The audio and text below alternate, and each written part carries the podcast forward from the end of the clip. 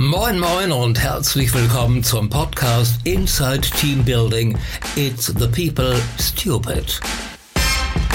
Der Podcast mit Katharina Wolf zu Themen rund um HR in der digitalen Welt. Und ich wünsche euch viel Spaß.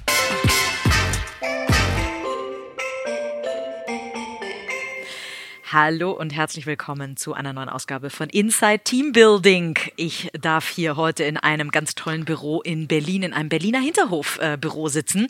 Ich sitze aber nicht bei irgendeinem äh, herkömmlichen Startup, ähm, wie man sich das so vorstellen kann, in Berliner Hinterhöfen, sondern bei einem ganz besonderen Company Builder und zwar dem Company Builder der Bundeswehr, dem Cyber Innovation Hub. Und zusammen sitze ich hier mit dem CEO dieses Cyber Innovation Hubs, mit äh, Marcel Jon, wie er eigentlich, oder lieber Marcel, wie du eigentlich heißt der aber nur Otto genannt wird als äh, Spitzname. Da musst du uns gleich als allererste Anekdote erzählen, wie das zustande kam. Lieber Otto, vielen Dank, dass ich hier sein darf. Sehr gerne, Katharina. Ja, erzähl doch mal, wie kommst du zu dem Wieso äh, bin ich ein Spitznamen? Otto? Weil ich ein sehr deutsch geratener Franzacke bin. Ah, ich bin okay. halber Franzose und äh, aber doch äh, im Herzen sehr deutsch und deswegen habe ich diesen liebevollen Spitznamen bekommen und angenommen. Ähm, genau. Und fortgetragen. Und fortgetragen. Obwohl der Wa- der Otto Warrior-Name in der Startup-Branche. Ja, genau. Sehr gut, toll. Otto, erzähl uns mal. Ähm, das Cyber Innovation Hub ähm, äh, ist viel durch dich auch präsent. Äh, zumindest kriege ich davon äh, viel mit. Wie ist es zu dieser Initiative von der Bundeswehr äh, gekommen? Das ist ja so ein bisschen dein Baby. Und ähm, wie arbeitet ihr? Wer, wer seid ihr als Innovation Hub? Das sind schon mal sehr viele Fragen. Ja. Also wie ist, wie ist dazu gekommen? Äh, das Ganze war vor ungefähr drei Jahren. Äh, wie du ja weißt, hat die Ministerin sehr viele Entscheidungen getroffen in Richtung mehr IT in der Bundeswehr. Nicht? Wir haben eine neue Teilstreitkraft eingerichtet, das Cyber, das Kommando Cyber- und Informationsraum. Neben Marine, Heer, Luftwaffe etc. haben wir jetzt auch den Cyberraum als eigene Dimension ähm, für eine Streitkraft entwickelt, äh, waren damit auch Vorreiter äh, international, ähm, haben aber auch sowas gemacht wie ähm, den, den CIO der Bundeswehr auf die erste Führungsebene zu ziehen. Äh, es gibt eine Tochtergesellschaft, die BWI, die sich um die sogenannte weiße IT kümmert. Das war zehn Jahre lang ein ÖPP-Projekt. Das ist jetzt wieder eine hundertprozentige Tochtergesellschaft mit 4000 Mitarbeitern.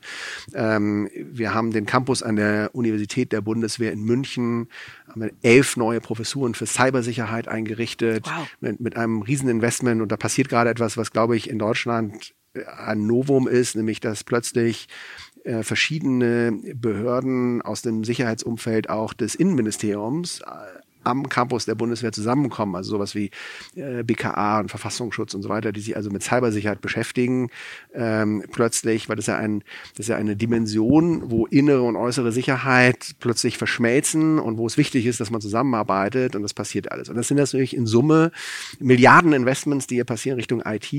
Und die Frage kam so ein bisschen auf, wie, ähm, aber was bedeutet das eigentlich für die Innovationsfähigkeit der Bundeswehr in einem digitalen Zeitalter, in dem sich das Innovationsrad immer schneller dreht? Nur weil man mehr IT hat, heißt das nicht, dass man gleichzeitig äh, die Innovationskultur verändert hat. Und ich glaube, da ist wichtig zu verstehen, die Bundeswehr war und ist immer schon ein, ein Treiber gewesen von Innovation. Also unsere Kernsysteme, ob zu Land, zu Wasser, ähm, zu Luft, sind vorne mit dabei, sind, äh, sind Spitzentechnologie. Aber auch das heißt nicht, dass man in der Bundeswehr eine Innovationskultur hat. Und äh, das ist natürlich in einem digitalen Zeitalter, in dem auch noch die, in dem Innovation ganz anders entsteht, ist es wichtig, dass eine so große Organisation, die einen so hohen Bedarf hat an Innovationen, auch hier sich verändert. Und ähm, um, um diesen Weg einleiten zu können, ist der Innovation Hub entstanden. Und tatsächlich seid ihr ähm, ich habe irgendwann mal recherchiert, ich glaube, der achtgrößte Arbeitgeber äh, Deutschlands. Die Bundeswehr jetzt. Die Bundeswehr, genau. Ja, ja, genau. Ja, das, also das kann ich jetzt in Zahlen nicht einordnen. Ja. Ich weiß so ungefähr, ich habe das immer verglichen mit DAX 30 Konzernen. Ich Ja. glaube, wir müssten so ungefähr an das, der fünftgrößte DAX 30 Konzern sein. Ja, Wahnsinn. Und gerade die brauchen natürlich ordentlich die Innovationskraft. Äh, Wenn es dann nicht irgendwann, ihr habt keinen Aktienkurs, aber die Deutsche Bank äh, spürt das gerade ganz massiv, glaube ich. Ja, und natürlich ähm, verändern sich die Aktivitäten äh, der Bundeswehr genauso wie, wie in allen anderen Branchen auch. Also wir, wenn wir mal zurückblicken, zurückblicken, die, was ist eigentlich die letzten 30 Jahre passiert? Ja, ähm, die Mauer ist gefallen. Ähm, ganz neue, ganz neue Bedrohungsszenarien für die Bundeswehr sind entstanden.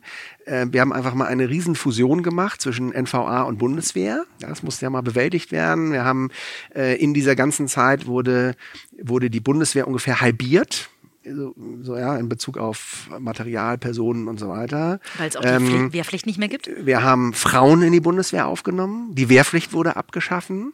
Ja, ähm, wir haben zum ersten Mal Auslandseinsätze bedienen müssen. Ganz neue Aufgabe für die Bundeswehr. Jetzt auch mal unabhängig von der anderen Art der Bedrohungslage noch eine zusätzliche Herausforderung. Also die Bundeswehr ist in den letzten 30 Jahren durch so viele Veränderungen gegangen. Ähm, ganz ehrlich, ich glaube, ähm, wenn ich das jetzt richtig im Kopf habe, sind in der gleichen Zeit aus dem ähm, ähm, äh, Dow Jones 500 äh, irgendwie 40 äh, Prozent der Unternehmen sind von der Landkarte verschwunden, 40 Prozent. Und äh, die Bundeswehr hat es geschafft, diese ganzen Transformationen zu überleben. Also ich finde, ich finde, äh, und zwar sehr gut. Ja, ich finde, die Bundeswehr hat sich sehr zum Guten entwickelt. Und ähm, man muss da wirklich mal für eine Lanze brechen für alle Führungskräfte, Mitarbeiterinnen und Mitarbeiter dieser riesen Bundeswehr, die die letzten 30 Jahren durch diese ganzen Veränderungsprozesse gegangen sind. Ich finde, da wurde Erhebliches geleistet. Das vergessen wir gerne mal ne, in der ja, öffentlichen sind ja Debatte. Auch, sind ja auch Change-Prozesse. Ich meine, wir Absolut. im Digitalumfeld reden immer von Change äh, in Richtung Absolut. Digitalisierung, aber in der Tat mal so eine Wehrpflicht von heute auf morgen abzuschaffen, ist ja auch ein Riesen-Change. Mit allem, was das bedeutet, für ja. bis, bis zum, bis zum äh, sozusagen äh, Portier hinunter, bis zum Wachmann der Kaserne runter, äh, unglaubliche Veränderungsprozesse. Und äh, das finde ich äh, beachtlich, dass das geschafft wurde. Und deswegen die ganzen Kritiker, die dann immer gerne aus den, aus den Zuschauertribünen rufen, was alles nicht funktioniert. Das, das muss man, natürlich macht, frustriert uns das alle, wenn das nicht funktioniert in der Bundeswehr. Aber äh, hier muss ich mich wirklich vor alle Kameradinnen und Kameraden stellen und sagen so, wow, ja, also ich habe da sehr viel Respekt äh, vor. Und äh, Kameraden und Kameradinnen sagst du nicht einfach nur so, du bist tatsächlich einer von denen, in Anführungszeichen, du bist Reserveoffizier, ja. ähm, schon äh, seit deiner äh, Jugend, also seit der, äh, du hast äh, äh, ganz normal die Wehrpflicht äh, erstmal geleistet oder hast du länger gemacht oder erzähl mal, wie kamst du zu dem ganzen Thema Bundeswehr, wie kamst du damit das erste Mal in Berührung? Ja, ich bin ja ein sehr komplizierter Fall. Ich war, ähm, ich bin in Frankreich aufgewachsen, ich war in Frankreich wehrpflichtig, ähm, ich bin zur Bundeswehr erst später gekommen. Es gibt einen Weg quasi als Quereinsteiger später Reserveoffizier zu werden. Das, äh, das habe ich mal vor, weiß ich gar nicht mal, zehn Jahren oder sowas gemacht, fand das sehr attraktiv. Und ich hatte schon auch immer eine gewisse Affinität für Bundeswehr. Ich fand auch schon immer, dass das etwas ganz Wichtiges ist ähm, und äh, ein wesentliches Fundament für unsere Freiheit auch. Ja? Und ähm, und äh, deswegen habe ich mich mal äh, darauf beworben oder genommen und äh, habe auch äh, sozusagen sehr, sehr viel mitnehmen dürfen äh, durch dieses Engagement. Ne? Und das damals war natürlich noch überhaupt nicht absehbar, dass ich mal Vollzeit für die Bundeswehr arbeiten würde. Ja. Genau, vor allen Dingen, weil du eigentlich aus einer ganz anderen Ecke kommst. Wenn wir jetzt die Bundeswehr mal mit einem Großkonzern oder einem DAX äh, 30-Konzern vergleichen, ähm, kommst du eigentlich aus einer ganz anderen Welt. Du hast nämlich eigentlich dein Leben lang immer gegründet und warst komplett selbstbestimmt. Ähm, erzähl mal ein bisschen ähm, deine, deine Gründerhistorie. Du hast wirklich von, von, äh, also von auch vielen Dingen, die wahrscheinlich nicht funktioniert haben im Startup-Leben, die du gelernt hast, bis hin zu einem Milliardenunternehmen, was du aufgebaut hast, ähm, äh, alles gesehen. Was, ähm, äh, erzähl mal, was, wie hat dich das geprägt? Was nimmst du heute daraus mit? Ja, also erstmal ähm, muss ich sagen, ich bin ja erst später in diese Startup-Welt gekommen. Ich habe ja angefangen nach dem Studium äh, als Berater für eine Investmentbank Wie man das so äh, macht. gearbeitet. genau, das war damals äh, äh, in meiner uralt Generation war das irgendwie noch äh, äh sozusagen äh, das ähm, ein, ein toller Weg, war auch eine super Erfahrung. Ähm, und ähm, dann so Ende der 90er merkte ich, wie da war ja eine, eine wahnsinnige Startup-Euphorie in den USA und bekam das so mit und fand das irgendwie auch attraktiv. Aber das war jetzt nicht etwas, was mir in die Wege, Wiege gelegt wurde. Ja, in meiner Familie war bis jetzt keiner Unternehmer. Und, und, ähm, und das fand ich aber attraktiv und bin dann letztendlich über ein Forschungsinstitut. Ich war eine Zeit lang, ähm, ich, ich äh, war Geschäftsführer eines äh, Zentrums für Neuroinformatik, für künstliche Intelligenz an der Uni Bochum. Da war der, da war sozusagen der Auftrag, äh, also ich war jetzt nicht dort der Wissenschaftler, sondern da war der Auftrag eigentlich sowas wie Technologietransfer. Ähm, also wir haben ähm, angewandte Forschung gemacht, wenn man so will, im Bereich der künstlichen Intelligenz zusammen mit Industriepartnern. Und die ursprüngliche Idee war, dass man äh, Patente dann lizenziert. Und dieses Geschäftsmodell ist gar nicht aufgegangen. Das war ein gemeinnütziges, staatlich finanziertes an Institut der Uni Bochum. Und dieses Geschäftsmodell ist nicht aufgegangen.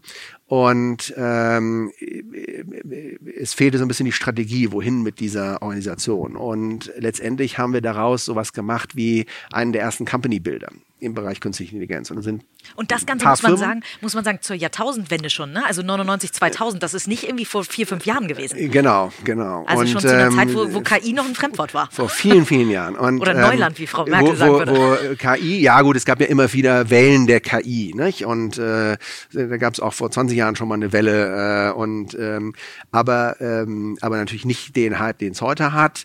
Und auch äh, den Begriff Company Builder kannte man nicht. Ja. ja da gab so man, der ein oder andere sprach vom Inkubator so. Ne? Ähm, und, äh, und daraus sind eben verschiedene KI-Unternehmen entstanden. Ne? Und das, das hat mich dann in die Startup-Welt äh, gespült. Toll. Und heute arbeitest du ja auch, ähm, wenn auch dann wieder von der anderen Seite mit Startups zusammen. Äh, mhm. Erzähl mal euer Geschäftsmodell. Also das heißt, was genau macht das äh, Cyber Innovation Hub? Ja, vielleicht noch mal ganz kurz vorab. Wir haben eigentlich zwei Missionen. Ähm, die eine Mission ist, dass die Bundeswehr mehr mit Startups zusammenarbeitet. Und das ist ganz, ganz wichtig zu verstehen, weil ähm, traditionell ist Militär ja immer ein Treiber von Innovation. Und in einer Welt, in der kritische Masse ein wesentlicher Erfolgsfaktor für Innovation ist, ist es auch normal, dass eigentlich nur die, die Raumfahrt und das Militär und so weiter Treiber von Innovationen waren. Ähm, das Erfordernis für kritische Masse, für Innovation nimmt in der digitalen Welt ab und in der Welt des 3D-Printing nochmal. Und das heißt also auch, dass die Eintrittshürde für ähm, Innovation natürlich immer niedriger wird und dass immer mehr Startups innovativ sein können. Und wenn man das jetzt nochmal ergänzt mit so Entwicklungen wie Venture Capital Industrie, immer mehr Serienunternehmer, das beflügelt das ja auch alles nochmal. Methoden wie Lean Startup. Also plötzlich können wir Unternehmertum beibringen. Mhm. Und das zahlt alles darauf ein, dass ich glaube, dass in der Zukunft immer mehr Innovationen von ähm, sozusagen neuen, neuen Unternehmen kommen und nicht von etablierten Unternehmen. Und eine Bundeswehr, die ja auf Innovation ganz maßgeblich angewiesen ist für ihren Auftrag, muss sich die Frage stellen, können wir in 20 Jahren auch noch unseren Innovationsbedarf durch die klassische Industrie decken? Oder gibt es da nicht einen neuen Kosmos, nämlich Startup-Welt, die auch relevant sind für uns? Das heißt auch nicht, dass die Rüstungsindustrie nicht mehr relevant wird, aber es kommt was hinzu. Und wir müssen die Fähigkeit aufbauen, diese, mit diesen Firmen zusammenarbeiten. Und das ist eben nicht so einfach, weil äh, wenn wir zum Beispiel als Voraussetzung stellen, dass ein Lieferant erstmal die letzten fünf Bilanzen anschleppt, ja. dann ist das schon mal bei Startups ganz schlecht. Ja. Und äh, wenn wir ein Beschaffungs... wenn man positive Bilanzen haben will. ja, oh, überhaupt, überhaupt mal Bilanzen. Ja, ja. Ein, es gibt eine Definition von Startup, die heißt, äh, ein Startup ist überhaupt ein Unternehmen, was nicht fünf Jahre alt ist. Ja, ja. Und ähm, ähm, deswegen ähm, müssen wir hier an ganz vielen Stellen umdenken. Es ist natürlich auch ungleich schwerer oder zumindest mal anders, die Erfolgschancen eines Startups zu bewerten, das erst zwei Jahre existiert. Da muss ich ja mit einer ganz anderen Brille rangehen als ein äh, etabliertes 30 Jahre oder 100 Jahre altes Unternehmen einzuschätzen. Und das heißt ja nicht, dass man es nicht einschätzen kann, aber ich muss andere Kriterien heranziehen und, und dafür muss ich diese Welt auch verstehen und ich muss einschätzen können, äh, was zum Beispiel die Qualität der Investoren, des Führungsteams und so weiter sind alles gute Prädiktoren für die Langlebigkeit dieses Startups und die muss ich aber einschätzen können. Das heißt, ich muss hier anders herangehen und ich muss ein Team aufbauen, was diese, diese Fähigkeit hat, das einzuschätzen, das auch ernst genommen wird von den Startups, die gleiche Sprache spricht und Prozesse entwickeln, Beschaffungsprozesse, die auch kompatibel sind mit dieser Welt. Ähm, und äh, im Übrigen auch so Details wie, das ist ja eine internationale Welt in der Startup-Welt schließe ich ja nur Verträge auf Englisch ab. Ähm, ich glaube, in, irgendwo habe ich eine Zahl gelesen, in Berliner Startups 40 Prozent der Belegschaft sind Ausländer. Ja, das so, ist überall unser, unser Geschäft Englisch komplett, ist englischsprachig. Ja. So, das ist natürlich in einem, in einem behördlichen Apparat erstmal ungewöhnlich. Ne? So, das sind alles so. des Wortes eine Fremdsprache, ja. Surprise. Und, ähm, und das sind natürlich alles so, so Kleinigkeiten, die mit dazugehören. Und das, das müssen wir aufbauen. Das ist der eine Auftrag. Der zweite Auftrag ist aber, geht in dem Bereich Innovationsfähigkeit aufbauen für die Bundeswehr. Und ähm, wie vorhin schon besprochen, ähm, nur weil wir Innovation kaufen, heißt das nicht, dass wir weit verbreitet in der Organisation eine Innovationskultur haben. Und ähm, hier ist die Herausforderung für die öffentliche Hand ganz besonders groß. Warum? Weil wir in einem komplexen ähm, äh, öffentlich-rechtlichen Rahmen sind. Ähm, wir haben andere Stakeholder, nämlich die Öffentlichkeit. Wir sind natürlich auch in einer Demokratie äh, transparenzpflichtig und, und willig. Und das macht es aber nicht immer einfacher. Das ist sozusagen nochmal eine, eine Sache, die man mitmanagen muss. Ähm, also Außendarstellung ist. Äh ja, ja, Außendarstellung klingt so, ich finde, das klingt so negativ und so, so, so, ich glaube, das geht viel, viel weiter. Ich glaube, in einer Demokratie, die es ernst nimmt, ihre Freiheit zu verteidigen und die nicht zuletzt auch aufgrund ähm, ihrer eigenen schlechten Erfahrungen in der Geschichte auch, auch natürlich das auch sehr ernst nimmt, ein transparentes Militär hat, ein, ein Militär, was auch vom Parlament beauftragt wird, ähm, ist es, glaube ich, als meine private, ganz äh, tiefe Überzeugung, müssen wir auch in gewisser Weise diese Transparenz herstellen. Gleichzeitig ähm, sind wir natürlich auch in einer besonderen Vertraulichkeit unterzogen, weil ähm, potenzielle Gegner genauso gerne mithören. Ja. Und, ähm, und äh, das ist eine Herausforderung. Ja, das, also das werte ich gar nicht, sondern das ist einfach eine Herausforderung, die muss man annehmen. Ähm, und gleichzeitig haben wir rechtliche Rahmenbedingungen, Haushaltsrecht, Vergaberecht, ähm, Beamtenrecht und so weiter, die es natürlich auch nochmal komplexer machen. Und gleichwohl, trotz dieser Rahmenbedingungen müssen wir natürlich genauso schnell und agil und sein wie alle anderen auch und vielleicht sogar einen Ticken agiler. Ne? Ja, ja. Und ähm, so und, und, und sozusagen in diesem in, die Führungs- und Zusammenarbeitskultur der letzten, hat sich in den letzten 30 Jahren radikal verändert. Nicht Wir, nur für euch. Für, meine ich. Für alle, ja, für, ja. Ich würde sagen, vor allem außerhalb der Bundeswehr. Und, ähm, und äh, wir, wir nennen das ja immer agile Methoden. Und ich meine das jetzt im weitesten Sinne des Wortes. Das ist ja ein, also wenn man das weiter definiert, ist das ein sehr weitreichendes Thema. Ähm, aber letztendlich hat das zu tun mit der Führungs- und Zusammenarbeitskultur. Und die agile Kultur ist an der öffentlichen Hand vorbeigezogen. Das darf man nicht vergessen. Und ähm, warum? Die, die, oh, das kann ich gar nicht mal beantworten. Ich, ich kann, ich stelle nur fest, dass das so ist. Und das ist nicht nur in der Bundeswehr so. Ich glaube, die Bundeswehr aufgrund ihrer unglaublichen Komplexität, Größe und Erfordernis an Innovationen tauchen hier diese Probleme als erstes auf. Aber wir dürfen nicht denken, dass die Herausforderungen, mit der die Bundeswehr konfrontiert sind, in anderen Ministerien nicht vorliegen. Hier ploppen sie nur her hoch, weil das hier eine komplexere Welt ist. Das heißt, eigentlich seid ihr ein Pendant oder ein, ein Vorbild für alle anderen Ministerien? Glaubst du, dass, es, dass alle anderen Ministerien irgendwann auch ein. Wir sind definitiv haben? ein Vorreiter ja. mit all diesen, also die, die, die, der, der Wind der digitalen Transformation bläst uns als erstes ins Gesicht. Ja? Nochmal, warum? Weil weil wir für einen zweistelligen Milliardenbetrag im Jahr Innovationen einkaufen ja. und weil wir besonderen Veränderungen ausgesetzt sind und weil wir, ähm, weil wir sozusagen diesem man, man könnte sagen, mit diesem harten, also ein Konzern wäre einem harten Wettbewerb im Markt ausgesetzt.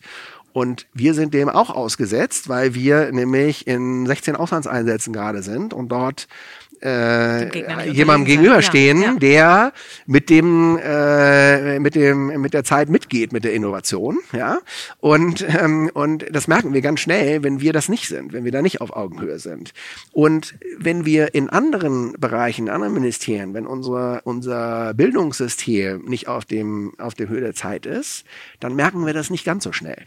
Es ist, eine, aber das macht es nicht besser.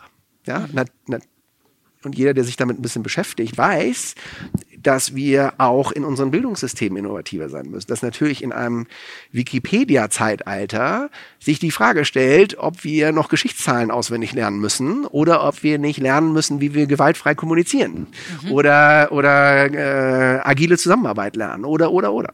Und, ähm, und deswegen, weil die Themen hier früher hochpoppen, ist ähm, ist natürlich da die Bundeswehr dann auch gerne mal äh, damit in der Öffentlichkeit. Und deswegen glaube ich sehr wohl, dass die Bundeswehr Vorbild ist jetzt ein großes Wort und das ist auch nicht alles eins zu eins anwendbar, aber definitiv Vorreiter der digitalen Transformation ist. Toll. So, jetzt in a nutshell äh, euer Geschäftsmodell. Was macht ja. ihr? Wie arbeitet ihr mit Startups? Und, und das übersetzt, wir haben drei sozusagen Geschäftsaktivitäten. Das erste ist, ähm, wir kaufen fertige Produkte von Startups ein und wollen die so schnell wie möglich in die Bundeswehr reinbringen. Das zweite ist. Also mal ein Beispiel, um es äh, irgendwie, weiß ich nicht, wenn ein ganz toller Drohnenanbieter kommt und ihr sagt, äh, die Drohne braucht einen bestimmter Bereich bei der Bundeswehr, dann, dann äh, kooperiert ihr mit dem Startup und kauft äh, deren Produkte ein. Genau. Allerdings, ähm, wir, wir reden hier über sogenannte Dual-Use-Produkte. Das heißt also Produkte, die eigentlich für den zivilen Markt geschaffen wurden, die aber genauso eine Bundeswehr braucht. Und eine Bundeswehr braucht übrigens nicht nur ähm, Flugzeuge ja. und Panzer und, und so weiter, sondern braucht auch eine App, um Termine im Bundeswehrkrankenhaus zu machen. Oder wir, wir sind ein riesen Logistikunternehmen. Ja? Wir sind der größte Bildungsanbieter in Deutschland und der größte Immobilienbesitzer. So, also wir haben sozusagen alle Herausforderungen, die es da draußen in der Welt gibt, gibt es auch in der Bundeswehr. Und, ähm, und hier fokussieren wir uns also auf Dinge, die für die zivile Welt gelöst wurden, die wir eben einführen. Ne? Super spannend. Ähm, das hat, was wir machen, hat nichts mit den Kernwaffensystemen der Bundeswehr oder so zu tun. Ähm, das, das wäre vermessen, ist, wenn wir da Leute in, in, ich übertreibe jetzt, in Kapuzenpullis und, äh, und Jesus-Schlappen ranlassen würden. Da sollen dann schon gerne die Ingenieure wahrscheinlich dran sitzen. Ja, wobei, also wir sind ja auch im engen Austausch mit den Alliierten. Äh, zum Beispiel die US-Luftwaffe die Erfahrung gerade macht, dass wenn man einen Kampfjet mit agilen Methoden entwickelt, man äh, zu einem Bruchteil des Budgets in einem Bruchteil der Zeit zum Ziel kommt. Ne? Also ja, die cool. Methoden sind natürlich schon anwendbar, aber das ist nicht die Kernkompetenz meines Teams. Mhm. Ja? Das zweite ist ein Capability Builder. Also wir müssen auch in die Lage kommen, eigene, eigene Entwicklungen voranzutreiben. Und das heißt gar nicht unbedingt, dass wir eigene Softwareprogrammierer haben müssen. Da können wir auch mit Startups und anderen Akteuren zusammenarbeiten.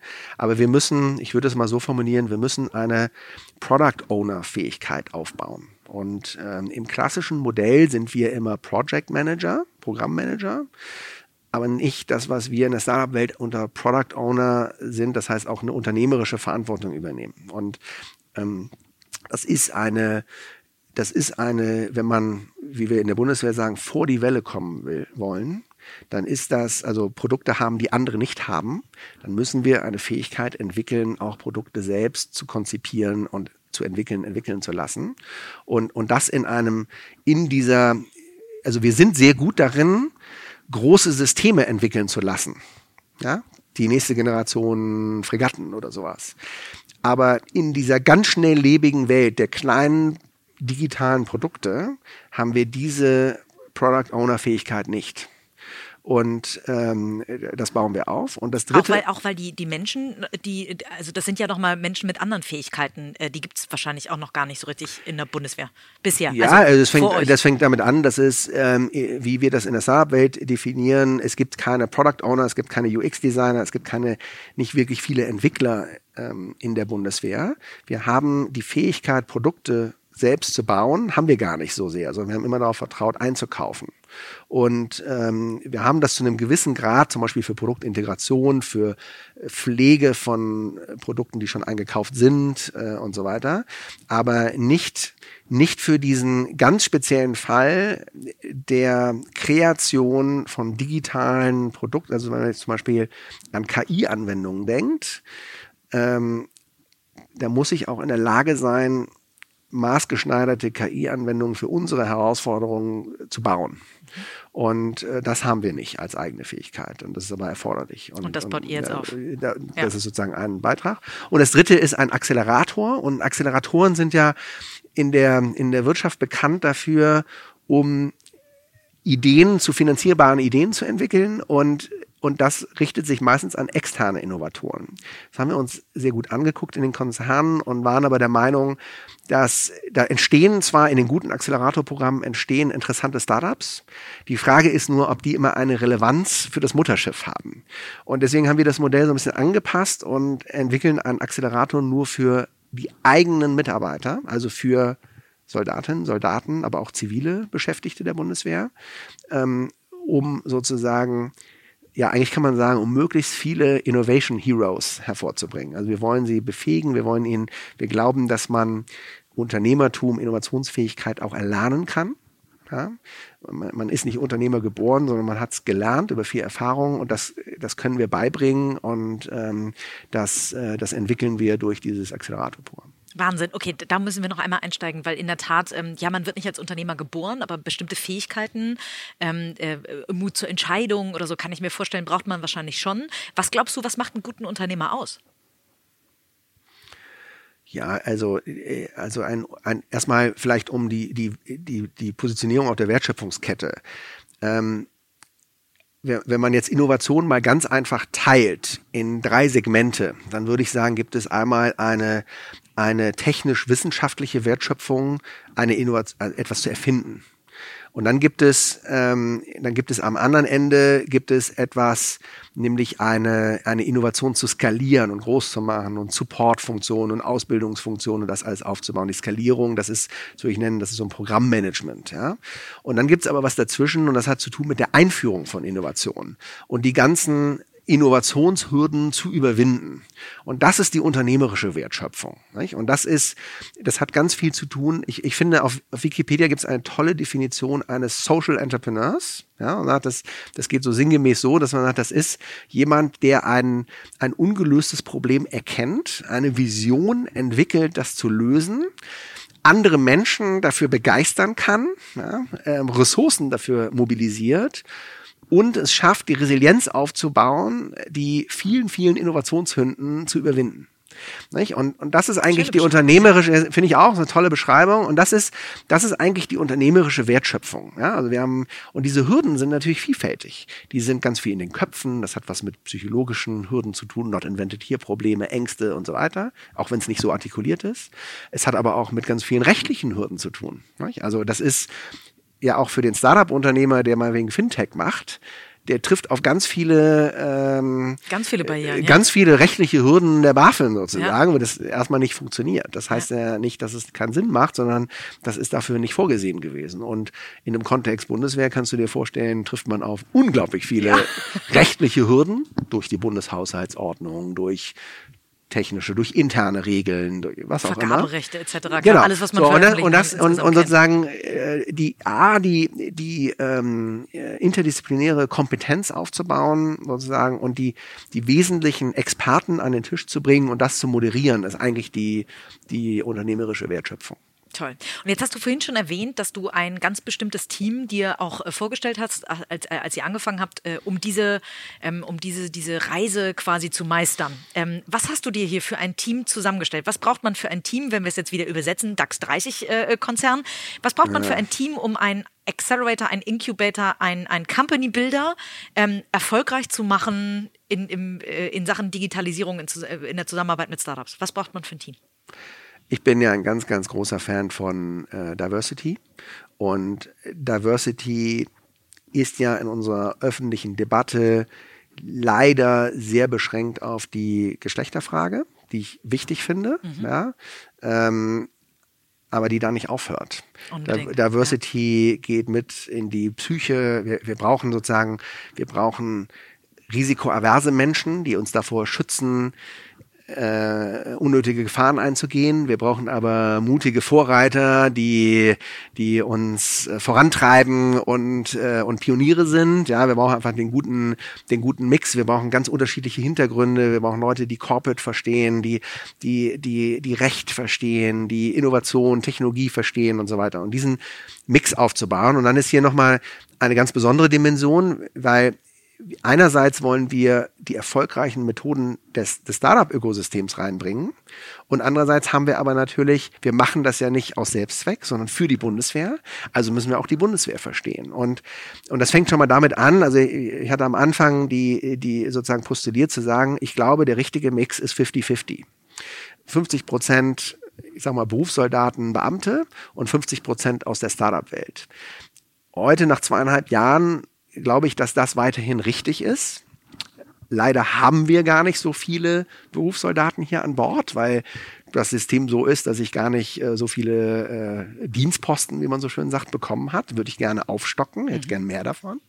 Andererseits mache ich aber auch die Erfahrung, dass es ganz, ganz wesentlich ist, dass insbesondere ähm, hier Führungskräfte aus dem Startup-Ökosystem sind, weil es eben doch für digitale Innovationen eine überlegene Methodik gibt in der Startup-Welt versus klassischer Planungsprozess Bundeswehr.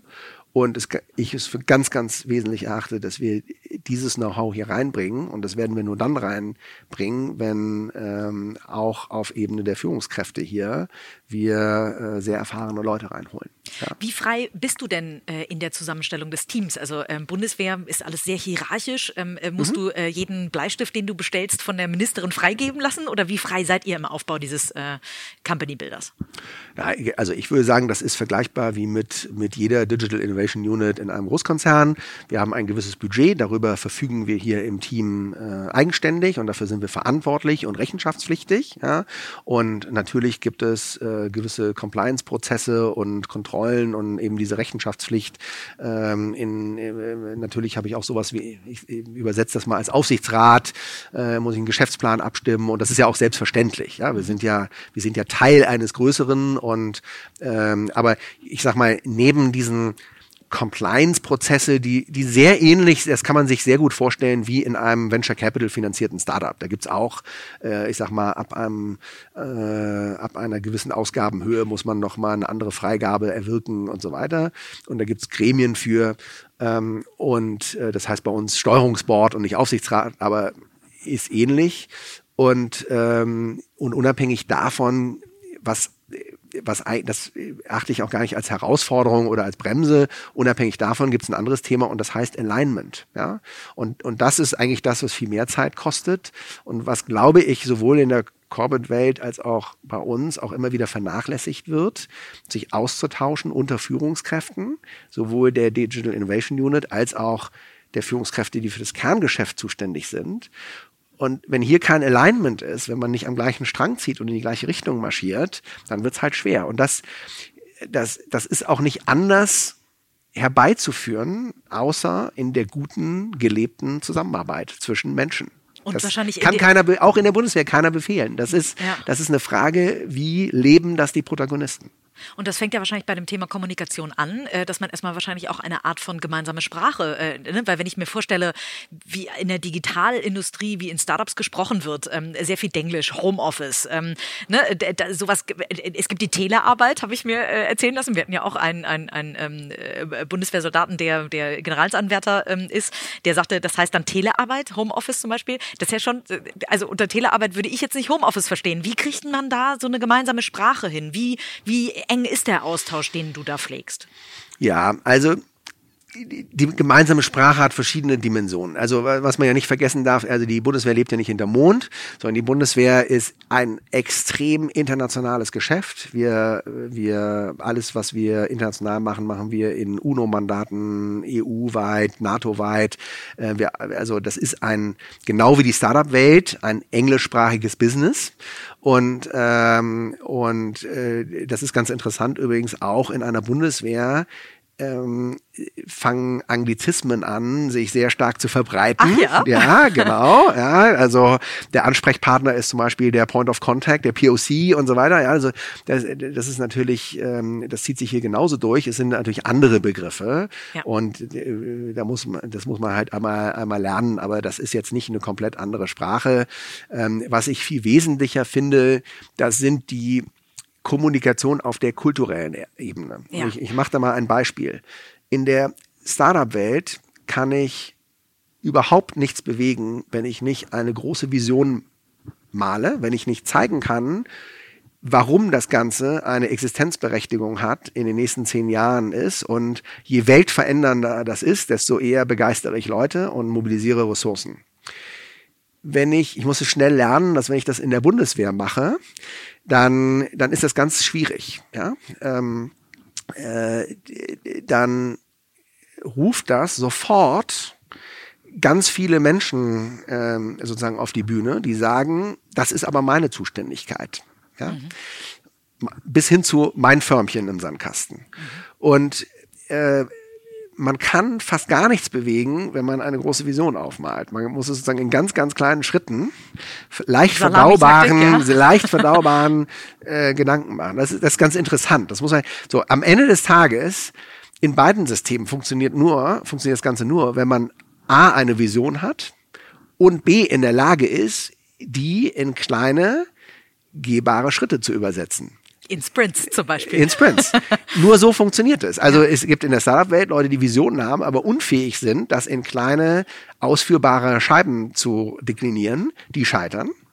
Und umgekehrt, diejenigen, die nur in kleinen Schritten denken, aber kein Ziel haben, äh, wohin sie gehen, ähm, die, die werden auch nie die Welt verändern. Also insofern, man braucht beides man muss nur kommunikativ die Schwerpunkte anders setzen. Ne? Wie macht ihr das denn? Ich meine, du sagst 50 Prozent Berufssoldaten, 50 Prozent, ähm, die ihr externe reinholt aus der mhm. Startup- oder Digitalwelt. Ähm, da würde man wahrscheinlich sofort sagen, Achtung, Achtung, Clash of Culture. Ähm, habt ihr Workshops? Wie läuft so ein Onboarding ab? Ähm, äh, also ein Berufssoldat, der sagt, äh, ich möchte hier hin und äh, es gibt die Dienststelle und die wird dir zugewiesen.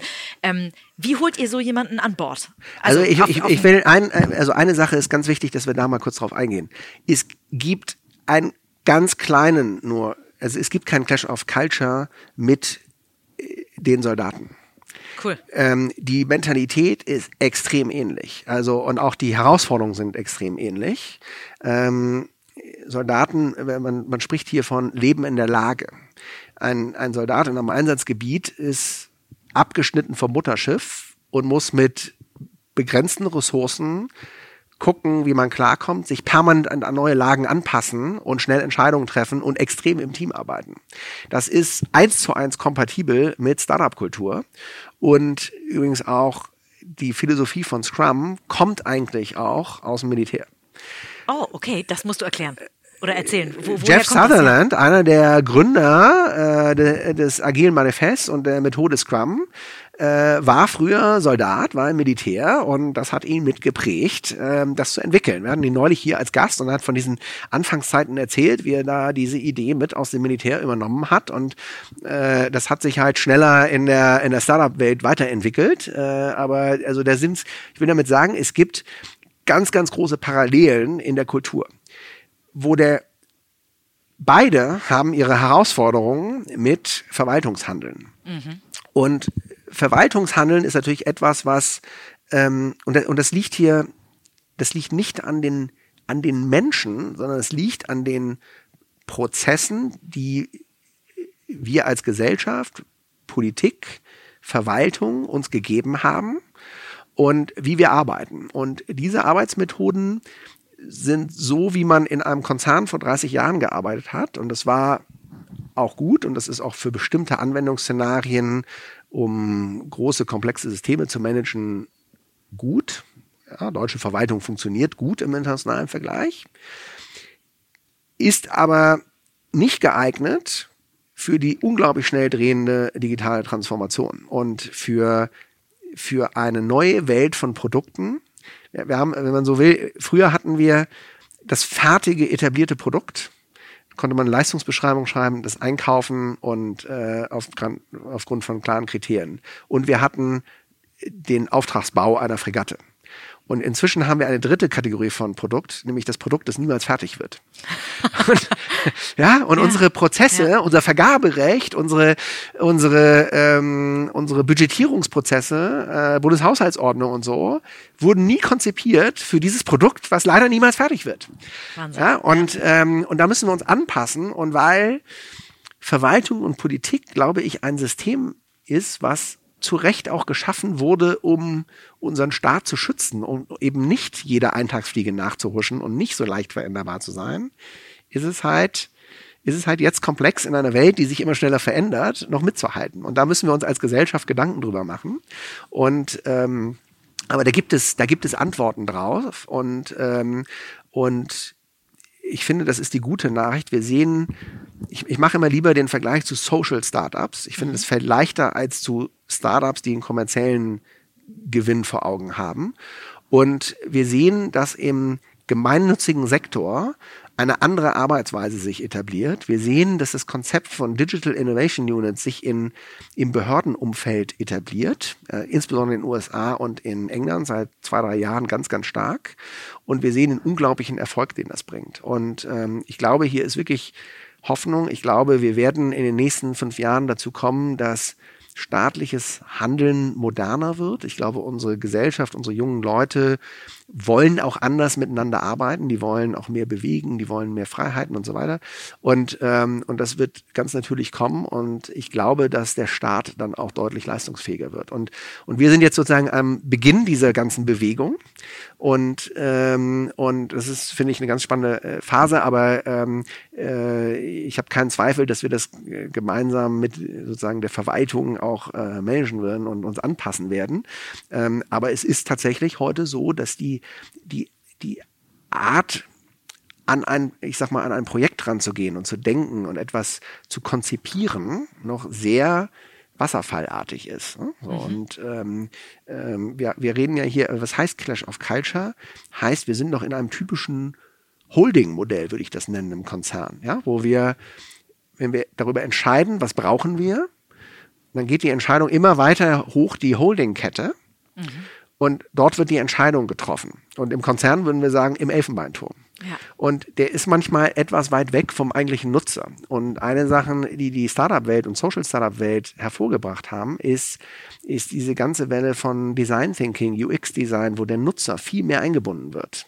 Aus Kundensicht denken, ja. Aus, ja. Viel mehr aus Kundensicht denken. Ja. Und, und das ist, oder aus Nutzer, Nutzersicht ganz wichtig. Ja? Ähm, und ähm, das ist zum Beispiel ein, das ist ja erwiesen, dass das eine höhere Relevanz schafft als Planungsprozesse. Und da müssen wir jetzt äh, sozusagen unser Verwaltungshandeln hinführen und überzeugen, dass das in Wahrheit eine höhere Relevanz erzeugt als Planungsprozesse.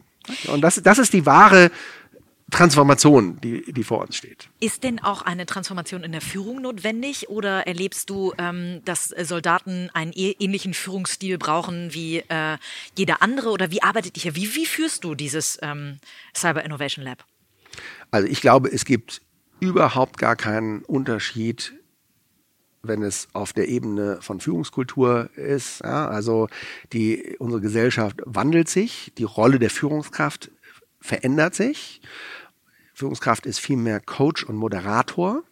Und ich finde, das ist ganz toll schon angekommen in dem, im grünen Bereich, in der Truppe. Da hat sich die Bundeswehr, also wie ich Militär erlebt habe, äh, also es war dann im französischen Militär, aber ich nehme mal an, das war sehr vergleichbar vor 30 Jahren, ist ganz anders als heute da geführt wird. Viel mehr auf Augenhöhe, viel mehr im Team und so weiter.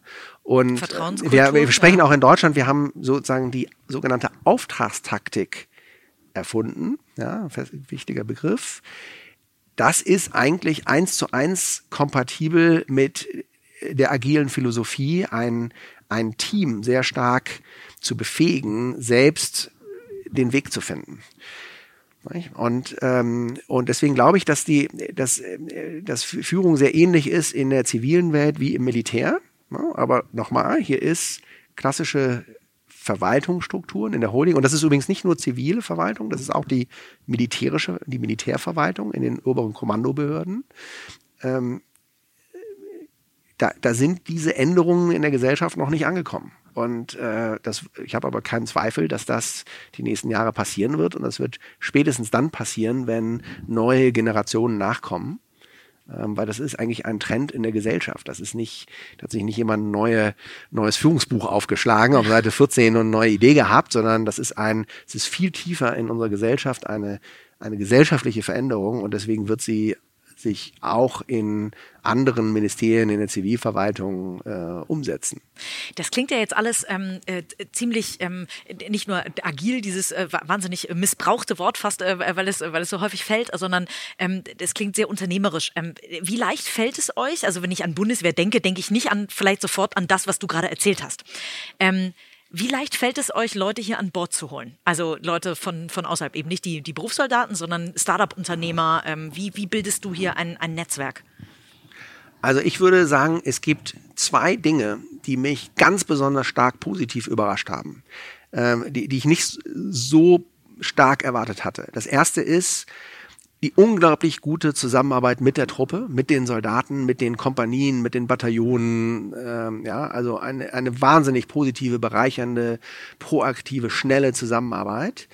Und das Zweite ist das hohe Interesse, hier mitzuwirken. Also was wir feststellen gerade ist, dass äh, gerade auch im Startup-Ökosystem und darüber hinaus ähm, ähm, ein, ein unglaublicher Zuspruch ist für diese Aktivitäten, für die Bundeswehr insgesamt, für den Auftrag der Bundeswehr, für vielleicht auch die höhere Vision, die dahinter steckt, nämlich zu sagen, okay, wie, wie, wie verwandelt sich eigentlich, was bedeutet digitale Transformation in der öffentlichen Hand? Ähm, und äh, wir nehmen gerade wahr, dass äh, ganz viele Menschen da mitwirken wollen. Äh, Leute, wo ich nie im Traum dran gedacht hätte, dass es, dass es gelingt, die zu rekrutieren. Und äh, das äh, finde ich ist auch ein ganz starkes Zeichen unserer Gesellschaft, dass es, dass die Bundeswehr so einen Rückhalt hat. Toll. Also jeder, der hier Lust hat mitzuwirken, äh, soll sich auf jeden Fall bei dir melden. unbedingt, ja, unbedingt, genau. Ja, sehr ja. gut. Ähm, Otto, eine letzte äh, Frage. Ähm, uns läuft nämlich schon die Zeit äh, davon, auch wenn wir wahrscheinlich zwei Stunden noch über dieses wirklich sehr spannende Thema ähm, äh, sprechen könnten. Ähm, ich, äh, eine letzte Frage stelle ich tatsächlich all meinen äh, Podcast-Gästen, ist, ähm, was so das persönliche Erfolgsrezept hinter der Person ist. Ähm, nun weiß ich von dir, dass du äh, tatsächlich sehr, sehr früh aufstehst. Dass, da sagst du, aber das ist das, wo du dich der Bundeswehr angepasst hast. und dass du ähm, dadurch auch wahrscheinlich einfach ein paar Stunden mehr am Tag hast. Aber allein das wird wahrscheinlich kein Erfolgsrezept sein, wie man A, erfolgreich äh, Unternehmen äh, aufzieht und, und skaliert, wie du es früher bewiesen hast und jetzt, wie man einen erfolgreichen Company-Builder baut. Was glaubst du, was macht dich persönlich ähm, erfolgreich? Was sind so Qualitäts- oder, oder ähm, Charaktereigenschaften, die dich ausmachen? Ja, das ist jetzt ähm, am, am Ende, ich glaube, ich glaube, am Ende des Tages hat es viel zu tun mit schnell lernen. Ich glaube, dass ich jemand bin, der viel aufsaugt, aufnimmt und das immer wieder übersetzt. Ja, das hat auch Negativseiten für mein Team, weil Welche? das gepaart mit einer gewissen Kreativität, ja, so äh, es kommen zehn neue Ideen am Tag, wie äh, und, und sozusagen das ist ein auch unsere Art zu arbeiten ändert sich dann halt auch schnell, weil wir natürlich auch lernen und das ist sozusagen glaube ich, eine Stärke von mir ist, das Gelernte auch zu übersetzen und anzupassen. Aber das heißt, dass es hier eine Maschine ist, die sich permanent dreht. Und ähm, äh, ich scherze manchmal darüber und sage, also ich, ich habe eine eine Kernkompetenz früh in meiner Jugend entwickelt und das war das Abschreiben. Äh, in der Schule. Ich war Weltmeister im Abschreiben. Und ähm, und tatsächlich war es so, dass ich ähm, mir früh angeeignet habe, immer von zwei abzuschreiben. Und ähm, ich ich habe nie verstanden, die Leute, die von jemandem abschreiben, von jemandem, der eine, in einer Hausaufgabe eine zwei hat und als Abschreiben eine drei hat, sondern ich habe immer von zwei Zweiern abgeschrieben, um dann eine Eins zu kriegen. Und ähm, und ich glaube, ähm, das das gleiche Gleiche ist hier, also was bedeutet das konkret? Ich bin zum Beispiel ganz stark im Austausch mit den Digital Innovation Units der Industrie, unserer DAX-Konzerne, aber auch unserer Alliierten im, im amerikanischen, israelischen, französischen, britischen Militär, bei den Niederländern passiert ganz viel. Ich tausche mich ganz, ganz viel mit diesen äh, sozusagen Peers, wie man im Englischen sagt, aus. Und das ist auch immer wieder inspirierend und ähm, und ich glaube, da haben wir hier auch ein Team, was sich nicht zu schade ist, eine gute Idee von einem anderen anzunehmen und äh, zu sagen, Mensch, toll, haben wir so nicht gesehen, machen wir aber, weil es einfach besser ist. Und, und diese guten Ideen kommen nicht nur von Digital Innovation Units, von Alliierten, sondern natürlich auch aus der Truppe. Und eigentlich jeden Tag werden wir auf etwas gebracht, was wir so nicht gesehen haben. Und ich, und ich glaube, das ist auch eigentlich Sinnbild so unserer heutigen Zeit. Wir müssen, es kommt gar nicht so unbedingt darauf an, es als allerbeste analysiert zu haben, sondern einfach schnell zu lernen und anpassungsfähig zu sein und das Beste daraus zu machen. Wow, was für ein Schlusswort. Wie weise. Otto, vielen, vielen lieben Dank. Äh, alle Startups, die ein Produkt haben und äh, denken, dass das was für die Bundeswehr sein könnte, äh, ja. sollen sich bei dir melden. Alle, die Lust haben, hier mitzuwirken, sollen sich bei dir melden. Alle, auch die Lust haben, hier vielleicht nicht Fulltime mitzuwirken, aber Lust haben, euch irgendwas Gutes zu tun, sollen sich auch bei dir melden. und, und alle Kameradinnen und Kameraden und Kollegen, Kolleginnen in der Bundeswehr, die auch was für unsere Bundeswehr bewegen wollen, die Fans, auch bei uns melden. Und die Fans Entrepreneure werden wollen, wie ihr das nennt. Das finde ich einen ganz tollen Begriff. Die Fans Entrepreneurs, finde ich super. Genau. Klasse. Otto, vielen, vielen lieben Dank, dass du dir die Zeit genommen hast und so offen mit uns gesprochen hast. Und ähm, ich ähm, begleite diese Zeit hier ähm, äh, sehenden Auges weiter, weil ich das unheimlich spannend was, äh, finde, was ihr hier vor euch habt. Also vielen, vielen lieben Dank. Ja, und ich hoffe, wir sehen uns bald wieder in Uniform als Reserveoffizier hier. Ja, das äh, werde ich mir mal als nächstes äh, fürs nächste Jahr überlegen, wenn ich ein bisschen Zeit äh, äh, aufopfern kann. Danke dir.